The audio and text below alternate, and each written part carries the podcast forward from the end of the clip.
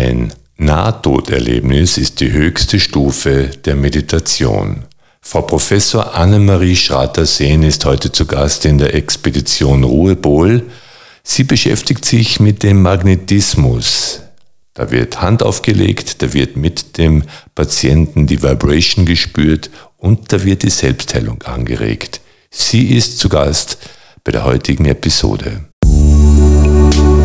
Expedition Ruhepol. Der Podcast mit Dr. Michael Stoller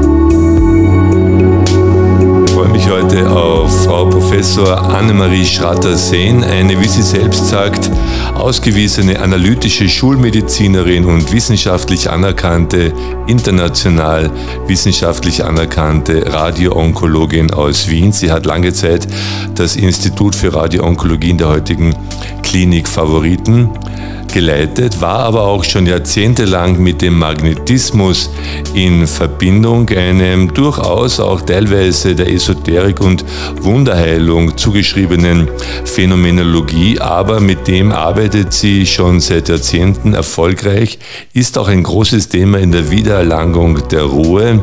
Frau Professor Schratter-Sehn, würden Sie einem Menschen, der sich jetzt äh, mit dem Magnetismus noch nicht so beschäftigt hat, dieses Phänomen beschreiben? Magnetismus ist eine uralte Heilbehandlung, die es wahrscheinlich seit es den Menschen gibt, gibt.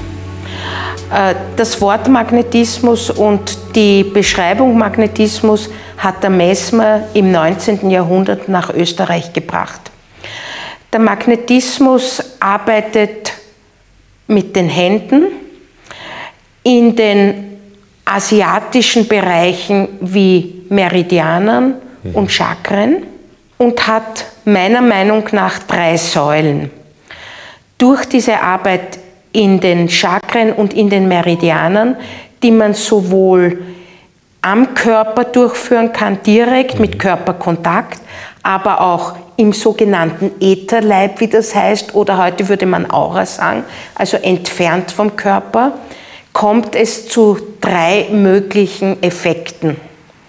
Zur Steigerung der Durchblutung, äh, zur Beeinträchtigung der Nerven im Sinne der Entspannung und drittens zu einem meditativen Effekt. Das heißt, ein neurobiologischer Effekt im Gehirn. Und abhängig vom Patienten ist der eine, der andere oder der dritte Effekt stärker ausgeprägt. Das hängt vom Patienten ab. Das hängt vom Patienten ab, mhm. nicht von meiner Behandlungsmethode. Wie sind Sie als ausgewiesene Schulmedizinerin, als wissenschaftlich tätige Frau jetzt zum Thema Magnetismus persönlich gestoßen? Das, hat, das war bereits an der Universitätsklinik, da war ich Universitätsassistent, ist ein Patient von unserem Chef gekommen und hat gesagt, er zahlt ihm alles, alle Behandlungen, aber er sucht sich äh, den Behandler aus und ist mit einem Pendel durch das Institut gegangen und hat geschaut, welchen Behandler er für sich auswählt. Und das Pendel hat bei mir ausgeschlagen. Ich habe ihn dann damals am äh, Betatron behandelt und er hat mir gesagt, ich habe diese starken Kräfte, hat mich auch damals in einen Kreis offensichtlich von Magnetiseuren gebracht äh, und wollte, dass ich das übernehme hat mir ein Pendel und eine Wünschelrute geschenkt, hat mir das auch erklärt, wie ich das verwende. Ich bin damals in diesen Kreis der Magnetiseure, das waren für mich damals uralte Männer, die an einem altdeutschen Tisch gesessen sind, die waren wahrscheinlich damals viel jünger als ich heute, haben mich auch abgescannt und haben gemeint, ich soll Magnetismus machen. Ich habe damals die Flucht ergriffen und habe gesagt, nein. Habe an der Universitätsklinik meine weiteren Ausbildungen gemacht, Radiologie und Strahlentherapie. Habe dann ähm, das Sanatorium Döbling eingerichtet, habe dort also Radiologie gemacht, mhm. bin dann wieder an die Klinik zurück, habe das Angebot bekommen, die Leitung der Strahlentherapie zu übernehmen, habe äh, dann die Strahlentherapie im Kaiser Franz Josef Spital übernommen und dann kam der Dr. Kanzian, äh, wurde bei uns wollte von mir eine Behandlung und hat gesagt, ich habe so starke Kräfte, ich muss Magnetismus machen. Und dieser, zu Ihnen hat er das gesagt? Zu mir hat ja. er das gesagt, am Institut. Okay. Dieser alte, damals 82-jährige Mann hat ein Leben lang Magnetismus gemacht, hat gesagt, ich kann nicht mehr, ich bin 82 Jahre alt, wir Magnetiseure suchen einen Nachfolger und schulen den auch ein. Und meine Wahl ist auf sie gefallen. Das war für mich so ein faszinierender Mann, der auch so viel erlebt hat, der als äh, Truppenarzt in El Alamein gearbeitet hat, also wirklich an der mhm. fluktuierenden Medizin und hat sich dann dafür entschieden, hat mir das alles erzählt. Und damit habe ich mich von ihm einschulen lassen, habe ihn dann auch behandelt im Rahmen der Einschulung.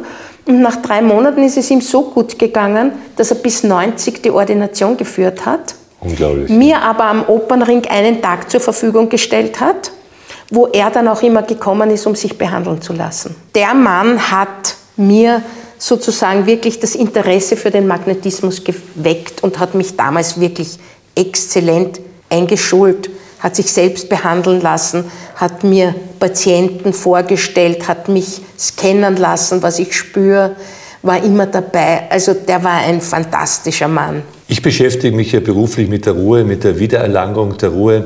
Äh, welche energetische Kraft, welche Kompetenz hat der Magnetismus, wenn es darum geht, die Unruhe in einem Menschen möglicherweise in Zaum zu halten? Die zwei Effekte von den dreien, die ich Ihnen schon genannt habe, der meditative Effekt und der entspannende, der nervenentspannende Effekt. Und das geht sehr, sehr rasch.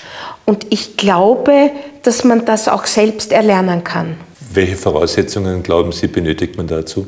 Das sind schon persönliche Voraussetzungen, die man haben muss, dass man selbst erlernt. Wenn man es nicht selbst erlernt, dann kann man sich professionelle Hilfe holen. Sie schreiben in Ihrem Buch Brain Change, entdecke deine Heilungsenergie, bezeichnen sich selbst als analytische Schulmedizinerin und schreiben ganz äh, herausgearbeitet, dass Sie nur daran glauben, was auch handfest nachweisbar ist. Mhm. Wie ist es da mit dem Magnetismus und dem Nachweis aus Ihrer Sicht? Äh, wie schon Paracelsus gesagt hat, wer heilt, hat Recht. Wenn der Patient gut anspricht, dann hat er einen Effekt, der messbar ist. Zusätzlich haben wir natürlich auch, und ich hinterfrage dann auch, frage nicht vorher, spüren Sie das und das, damit ich ihm nicht präjudiziere in seiner Antwort, sondern ich frage, spüren Sie was? Und wenn er mir dann sagt, ja, es wird dort warm, genau dort, wo ich die Beschwerden habe, oder es kribbelt genau dort, wo es mir weh tut, oder interessanterweise, das verstehe ich nicht, ich spüre dort und dort was, dann ist das sozusagen eine medizinisch-therapeutische Examination der Wirksamkeit. Und wenn er dann auch noch einen positiven Effekt der Verminderung seiner Probleme hat oder wenn er sagt, na, ich, mir geht's jetzt viel besser, ich habe viel mehr Energie, ich bin entstresst, ich hab nimmer mehr, bin nicht mehr so, so angespannt, dann ist das ja sehr wohl ein messbarer Effekt. Wir können natürlich auch mit Fragebogen evaluieren. Das habe ich gemacht im Rahmen äh, einer Studie mit dem Herrn Professor Zapototzki da haben wir Patienten, die bestrahlt wurden, mittels evaluierter Fragebögen vor der Bestrahlung, vor dem gesamten Zyklus und nachher evaluiert und äh, haben während der Behandlung einmal wöchentlich im Beisein eines Technikers, der Biofeedback gemessen hat, und eines Psychologen von der Universitätsklinik für Psychologie, der beobachtet hat, was wir machen, äh, haben wir diese Studie durchgeführt und haben gefunden, dass alle Patienten obwohl die Runde dieser äh, Beobachter anwesend waren, dass die alle mit mittels Biofeedback in einen meditativen Effekt gekommen sind. Und das haben wir effektiv gemessen. Ihnen ist, glaube ich, auch sehr wichtig, wenn man das Buch genauer liest, dass Sie darauf hinweisen, Magnetismus per se heilt nicht, sondern er regt eigentlich zur Selbstheilung an. Ja, ich kann einen Patienten nicht heilen. Wenn der kommt und sagt, heilen Sie mich, sage ich, das kann ich nicht. Das ist Ihre Fähigkeit. Ich lege auch darauf Wert, dass immer die Schulmedizin mit ins Boot kommt. Vor allem dann, wenn ich weiß, die Medizin hat entsprechende Hilfsmittel. Dann weise ich den Patienten darauf hin, dass er das machen soll und muss, weil allein der Magnetismus ihm nicht heilen kann. Der Magnetismus unterstützt die Selbstheilung, der Magnetismus unterstützt die medizinische Therapie.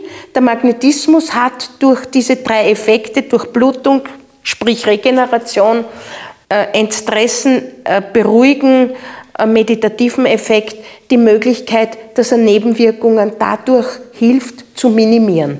Könnten Sie den Magnetismus theoretisch bei sich selbst auch anwenden? Mache ich. Mache ich immer wieder. Wenn mir was wehtut, dann mache ich diese Polarisierung der Hände, um zu durchbluten.